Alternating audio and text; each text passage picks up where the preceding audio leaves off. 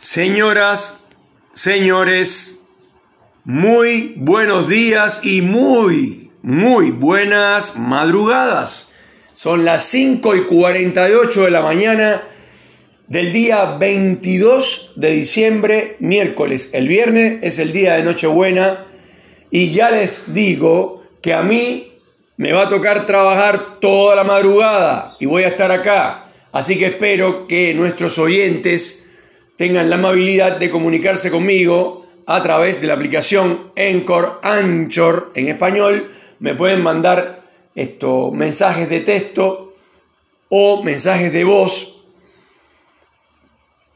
y así hacemos algo más dinámico. Ustedes pueden comunicarse con Salvador de Noche y nosotros le vamos a dar las devoluciones y vamos a tener en cuenta a las personas que nos saluden. No se preocupen por la identidad porque siempre se dice, yo siempre digo solo el nombre de la persona para que no quede expuesta, es un tema de seguridad y así no molesto a nadie. Por ahí me ha pasado más de una vez, sobre todo hace años, cuando empezó Facebook y yo subía fotos de Facebook de mis amigos, de mis amigas, de fiestas, de reuniones y al otro día me decían, pero ¿cómo es posible que subiste la foto del asado de ayer? No, a mí no me gusta. Bueno, listo. Vamos a los extremos. Nunca más. Nunca más en mi vida subí una foto de nadie. Ni de mis amigos, ni de nada. Subo fotos únicamente mías. Y nada más. Es insoportable que alguien te diga, por favor, no me subas a Facebook que no me gusta. Pero qué pesado. ¿Qué no te va a gustar? No te conoce nadie. ¿Para qué tanto lío? Pero bueno, para gustos, colores y para jardines, flores. Entonces, vamos a empezar. Les, cuento que hay más países que se han eh, incorporado a la audiencia de Salvador de Noche. Fíjense que antes Miami tenía el 60%, ahora tiene el 57%. Eh, y así va ganando otros países. El más llamativo y el más lejano, increíblemente, era Japón, ahora es Australia. La verdad que espectacular, estoy muy contento con, que escuchen este programa en Australia, ese país continente. La verdad que no sé si lo escuchan en Melbourne o en alguna otra ciudad importante de Australia, porque si hay un lugar que realmente es inmenso, es Australia, ¿no? Obviamente. Así que el, en, este, en estos días de fin de año, eh, por un problema de eh, nostalgia o romanticismo, ¿por qué no? Eh, estamos haciendo una miniserie de un importante momento de mi propia vida que hasta ahora ha tenido una audiencia media, pensé que iba a explotar, pero no, así que estoy, estoy esperando que se sume gente a a escuchar relatos de mi vida que ya tiene tres capítulos y este sería el cuarto. Les estaba contando cómo yo conocí a eh, el amor de mi vida, a la mujer más importante de mi vida.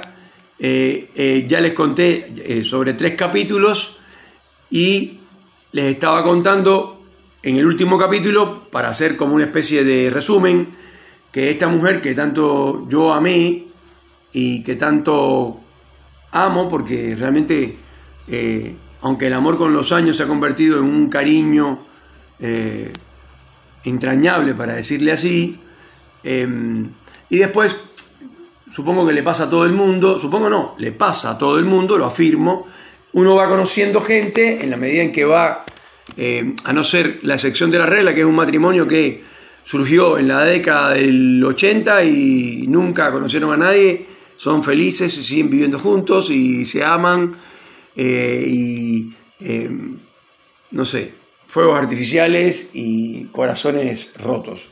O sea, no, esa es la excepción de la regla.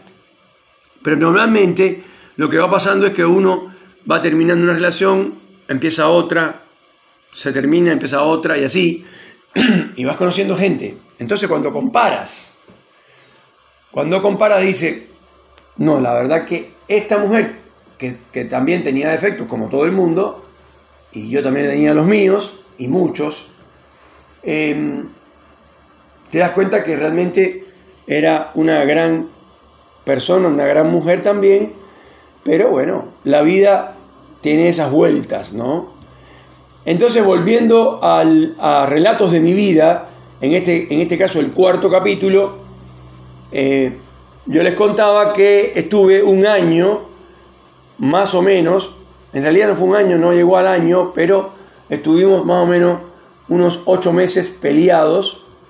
Ella se fue, o sea, no fue al, lugar donde yo vivía, que era el grupo de teatro Escambray, que ya conté que era un centro experimental de teatro eh, para actores. O sea, en la comunidad, en la pequeña comunidad, solo vivían actores. Actores, el director del grupo, que era el jefe, ¿no? El jefe de la comunidad. Y habían actores de todas las edades. En esa época habían actores de 50 años, de 45, de 40, de 30 y pico, y obviamente los más jóvenes, graduados de Lisa, estuvo Raúl Durán, que ahora vive en Miami hace muchos años, que su papá, Alberto Durán, también trabajaba en el grupo Tata Cambrai, ahora también vive en Miami, y em, yo entré de Lisa, o sea, graduado del Superior de Arte, al otro año cuando ya se había ido, eh, Raúl Durán se había ido. Así que eh, ahí estuve ocho años de mi vida, casi una década, un montón. Y esta persona, mi señora, mi novia o como quieren llamarle, esto dejó, eh, dejó un día de ir, que casi me vuelvo loco, sin decirme nada, obviamente que lo hizo a propósito, y, y después yo le estuve cayendo atrás durante tres meses o cuatro meses seguro, hasta que, hasta contaba yo en el capítulo anterior, hasta que conocí, eh, en realidad yo lo conocía, pero no, no era mi amigo, el director de un grupo de teatro de Remedios, un, pueblo que se llama Remedios, de la provincia de Villa Clara, y esto, este muchacho me dijo, estás haciendo todo lo que ella no quiere que tú hagas. No le caigas atrás, no la busques. Esta relación no se rompió por otro hombre, ni mucho menos. Lo que pasa es que la cansaste mm, y no se la bancó, hablando en argentino, ¿no? Ya traduciendo, no se la bancó y rompió la relación. Y vos, al caerle atrás todo el tiempo, lo que estás haciendo es echar a perderlo todo y hacer exactamente lo que ella no quiere que hagas entendí perfecto. Y me dijo, te digo más, si, si, si puedes, porque ya han pasado como seis meses, búscate otra novia y vos vas a ver que va a volver. Entonces, yo conocí a una periodista en Manicaragua, que también contaba en el, capítulo anterior, estoy retomando, preciosa la muchacha, eh, digamos que esta, eh, o sea, el amor de mi vida, para decirle así, tenía cuatro años menos que yo, esta chica tenía seis años menos que yo. Eh, estaba recién graduada de la universidad y era periodista y trabajaba para el diario en Manicaragua. Y ella fue quien empezó a conversar conmigo, nos conocimos en Manicaragua en, en una actuación del grupo, el grupo de Teatro Cambrai, hicimos una actuación y ahí la conocí y me dice, no, pero yo podría ir a Macao a visitarte porque quiero conocer el grupo, porque me interesa el periodismo, bueno, en fin. Cuando se enteró de que yo andaba con una periodista de Manicaragua, eh, ya era diciembre, era más o menos estos días, así que de eso eh, se cumplen años exactos, y el día 20, 30 eh, de diciembre me llamó por teléfono, que también eso lo conté ya. Y ahí, bueno, yo agarré el teléfono fijo de la vecina y dije, oigo, que es como se dice en Cuba, eh, y dijo, eh, soy yo, ¿qué vas a hacer mañana? ¿Dónde la vas a pasar? Yo le dije, la voy a pasar acá con mis padres, ¿dónde la voy a pasar? Me dice, ¿yo puedo ir? por supuesto que sí. Así que se vino para acá con una botella de ron pinilla en la mano y obviamente fue recibida con los brazos abiertos. Ya en esa época yo tenía, eh, estaba terminando mi casa, o sea, estaba terminada, se podía eh, vivir y todo. Eh, tenía una terraza, una habitación grande, una habitación pequeña, con un pasillo, un pasillo largo que, y el baño. O sea, dos habitaciones, baño y terraza. así que eh, digamos que se quedó ahí ya en, nuestra casa, para decirlo así. Y bueno, eh, floreció, eh, la, las flores del jardín, el romanticismo, el amor y todo lo que ustedes quieran. Gracias al consejo que me dio mi gran amigo, director del grupo de teatro de Remedio, del pueblo de Remedios en, en la provincia de Villa Clara. Entonces, eh, bueno, ahí sí volvimos y después ya no nos separamos más. Eh, en algún momento, eh, yo la verdad es que no, me acuerdo cómo fue, de quién surgió, pero yo, em, obviamente que fui quien propuse casamiento, me dijo que sí, que se quería casar conmigo. Yo no recuerdo si hice la ceremonia convencional de comprar el anillo y dárselo, me parece que no. Estoy casi seguro que no, porque después, cuando nos casamos, eh, obviamente que le puse el anillo de casamiento. Yo la verdad es que no recuerdo eh, si le di el anillo de compromiso que le llaman, con el clásico diamante, eso, me parece que no. Yo no me acuerdo. Por ahí lo debería recordar sin embargo, mm, sí me acuerdo cuando intercambiamos los anillos en el casamiento y eh, uno de los actores del grupo de Cambrai, eh, en realidad el sonidista, Rafael Omar, Rafael Omar, que era muy amigo mío, muchacho muy joven, tenía el pelo largo porque sabía que en algún momento se iba a quedar totalmente pelado, como se dice acá, calvo, la traducción, y esto me dijo, tengo mi hermana, que también vive en Estados Unidos, bellísima mujer, una de las mujeres más lindas que yo conocí en Cuba, la hermana de Rafael Omar, María Elena se llama, y María Elena nos prestó eh, los trajes que le mandaron a ella de los Estados Unidos desde Miami, que, bueno, para ella por supuesto un traje blanco precioso, pero bellísimo, con una cola larga, bueno, en fin, precioso el traje. Y eh, el mío también estaba muy, muy bueno porque era un frac eh, con el cinturón ancho que va en la cintura. Yo era un tipo delgado, ahora también lo soy. Nunca he tenido panza, gracias a Dios. Em, eh, barriga, como quieran llamarle. Y me puse el cinturón ancho negro, pantalón blanco con una banda en el, en el lateral, en los, en los dos laterales de las piernas una banda ancha de una tela mm, como plateada, em, zapatos negros y se dice en Cuba moñito, acá le dicen lacito, un esto, lacito negro y un frac blanco precioso. La verdad que obviamente camisa blanca, no cualquier camisa, una camisa llena de alforzas blanca, muy bonita. Y la verdad que bueno, ella también estaba impecable. Mi, mi mujer, que en este caso se casó conmigo por civil y después, primero lo hicimos en el, en el Palacio del Poder Popular, el civil, que le llaman. Eh, no nos casamos por la iglesia, nos casamos por civil. Y esto, después hicimos una fiesta en mi casa de Cienfuegos, donde fueron, yo recuerdo que entre fotógrafos y eh, cameramen, que es como se dice acá, o camarógrafos, habían seis personas que hacían fotos. Eh, por supuesto que no eran todos profesionales, pero sí habían profesionales porque ella trabajaba en el telecentro de Santa Clara, que ya lo he dicho más de una vez, era locutora profesional de televisión eh, y empezó con la radio. Y bueno, y ahora se entiende porque yo siempre saludo a una locutora de radio y televisión que vive en Santa Clara la capital de la provincia de Villa Clara. Eh, bueno, esa persona fue mi esposa, mi única esposa. Es la única vez que me he casado en mi vida. Y esto, las, bueno, terminó la ceremonia, bueno, en fin, pasó un tiempo. Yo la verdad es que, eh, bueno, la, luna de miel fuimos al Hotel Jagua, así se llama, es una voz indígena, en Cuba, en Cienfuegos. Es un hotel muy lindo, es un hotel cuatro estrellas, eh, tiene obviamente piscina, es un lindo hotel con lindas habitaciones que eh, algunas dan a la piscina del hotel, pero ves el mar y otras que dan directamente al mar.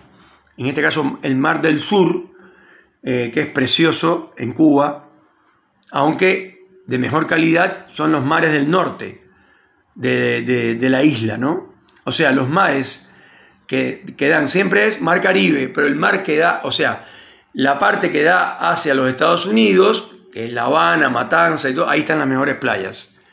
Pero en el sur también hay playas muy lindas. Eh, bueno, en este caso, la ciudad de Cienfuegos está al lado del mar, en el sur, y nos quedamos en este hotel eh, en Cienfuegos, que obviamente teníamos la casa, pero eh, tuvimos un día en el hotel, eh, dos, días en el hotel, como para hacer una mini luna de miel. Y después dijimos, no, después vamos a hacer otra, otra luna de miel, para decirlo así, en otro, en, otro lugar. Y fuimos al hotel Pasacaballo. Eh, en el hotel Pasacaballo, que también es muy bonito, es un hotel que, para los que no saben, que queda en la boca de la Bahía de Cienfuegos. La Bahía de Cienfuegos es una de las bahías más grandes eh, de su tipo en el mundo. Es una bahía de bolsa, eh, es inmensa y es muy estrechito. Para entrar tiene un canal muy, pero muy finito, muy angosto, muy angosto, pero profundo. Ese canal yo lo he pasado a, nado, eh, lo pasé dos veces a nado para ser exacto. Es súper profundo y podrían haber tiburones, pero igual la gente lo pasa, no es que yo lo hice yo solo, que soy nadador profesional, no. Eh, igual hay que nadar, no sé, 100 metros, más o menos, un poco menos. Em, y está el hotel emplazado arriba de una montaña, se ve toda la bahía y tú ves cuando van entrando los barcos desde la habitación del hotel, una cosa preciosa, y viste que los barcos tienen un sistema de bocina especial, especial que suena durísimo, se, escucha en todos lados, eh, y entraban los barcos y uno veía cómo entraban, tipo el estrecho de Bósforo, pero en una mínimo, hay un lugar muy chiquito, y ahí hay un castillo que se llama Castillo de Jagua, eh, que es, eh, o sea, está de la época de los españoles, desde 1500 y pico, para cuidar la entrada de los barcos piratas y corsarios, etc.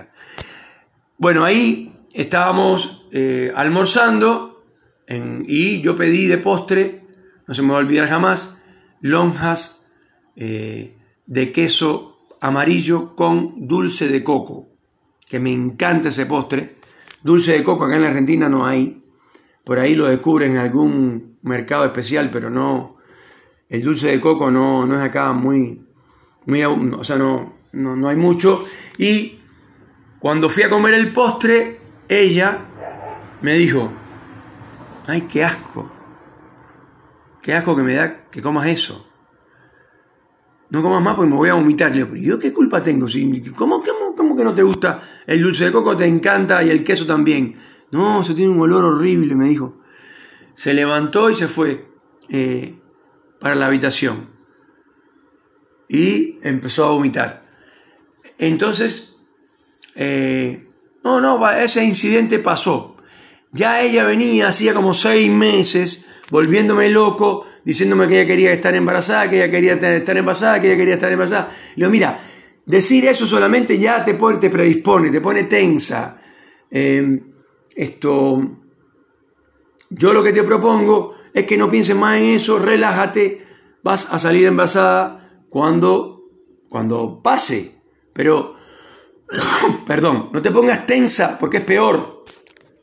Bueno, em, digamos que tres días después de este incidente, volvimos a la Macagua, al grupo de Cambrai, y ahí ella se fue para Santa Clara, para su ciudad, que tenía que trabajar.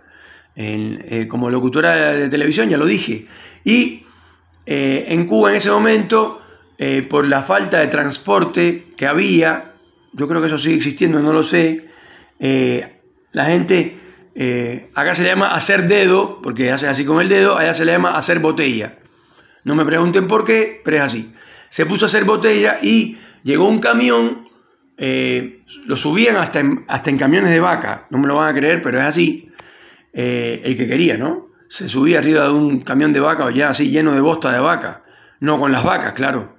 Y el caso fue que se subió a un camión y cuando se fue a bajar un tipo, un desconocido, la quiso agarrar por la cintura, ella no se dejó agarrar, porque los tipos siempre se aprovechaban y así toqueteaban un poco a las mujeres, que graciosos, y se, se cayó y se orinó, o sea, se sintió que se orinó, pero cuando llegó a su casa se dio cuenta que eso no era orine, fue al médico, a un ginecólogo, y le dijeron, estás embarazada, pero lo peor es que se te botó, o sea, se, dice botar en Cuba, se te salió un poco de líquido amniótico, lo cual quiere decir que eso puede perjudicar a la persona, al, feto, ¿no? A la persona que viene en, en camino, ¿no?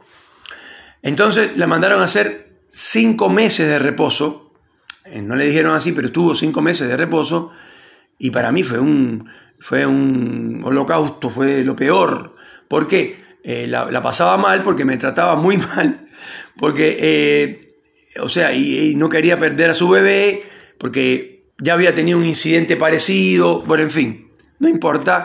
Y esto, ahí vamos a cortar, la posición es muy largo el, capítulo, pero eh, digamos que se cuidó y este embarazo tuvo un final, un final feliz, obviamente a los nueve meses, y nació una niña bellísima, una niña muy linda, eh, y no porque sea mi hija, porque yo creo que todo buen padre, si tiene una hija fea, no se lo vas a decir a tu hija, ¿no? Obviamente. Pero uno sabe que la hija de uno no es muy bonita que digamos, pero uno la quiere e igual, ¿no? Bonita, fea o gordita, flaca, no importa, es tu hija, eh, pero en este caso una niña preciosísima, muy, pero muy linda, que nació con, un pelo negro, negro, negro como el azabache y tenía muchísimo pelo. Después, más adelante, les contaré, tuvimos que eh, pelarla, cortarle el pelo y dejarla bien calvita, bien peladita, para que tomara fuerza el pelo, pero nació con muchísimo pelo. Señoras y señores, esto es Salvador de Noche en la miniserie Relatos de mi vida, parte 4.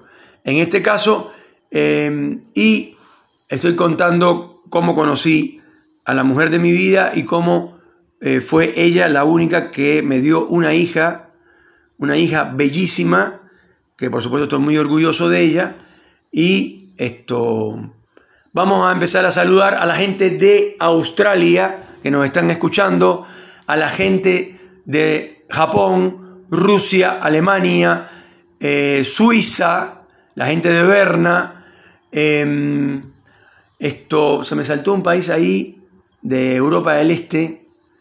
Em, bueno, Italia, nos escuchan en Italia, confirmado, nos escucharon se borró Italia y ahora volvió a escucharnos. Nos escuchan la gente de Italia, nos escuchan en Francia, en París, nos escuchan, eh, nos escuchan en Madrid y en Portugal, o sea, en Lisboa. Eh, nos escuchan en Canadá, nos escuchan en los Estados Unidos, en la ciudad de Miami, por supuesto, estos muchachos, la familia Durán, que siempre la saludo, Danilo Viñoli, sonidista de Radio Martí, ahora no, ahora jubilado, pero en su momento. Y eh, hay muchos actores, eh, ex compañeros míos que viven en Miami y también gente que estudió conmigo en el Instituto Superior de Arte de La Habana, que también vive en Miami. Saludos para todos. Saludamos en Santa Clara a esta muchacha que estoy contando la historia de nuestra vida, de cómo nos conocimos y cómo tuvimos una hija. Em, y Saludo a la gente de Cienfuegos, a mi vieja, eh, le mando mucha felicidad y muchos más años de vida. Eh, esto, mi vieja es Bueno, mi vieja es mi vieja. Y, y saludo a la gente de La Habana y por supuesto a la gente de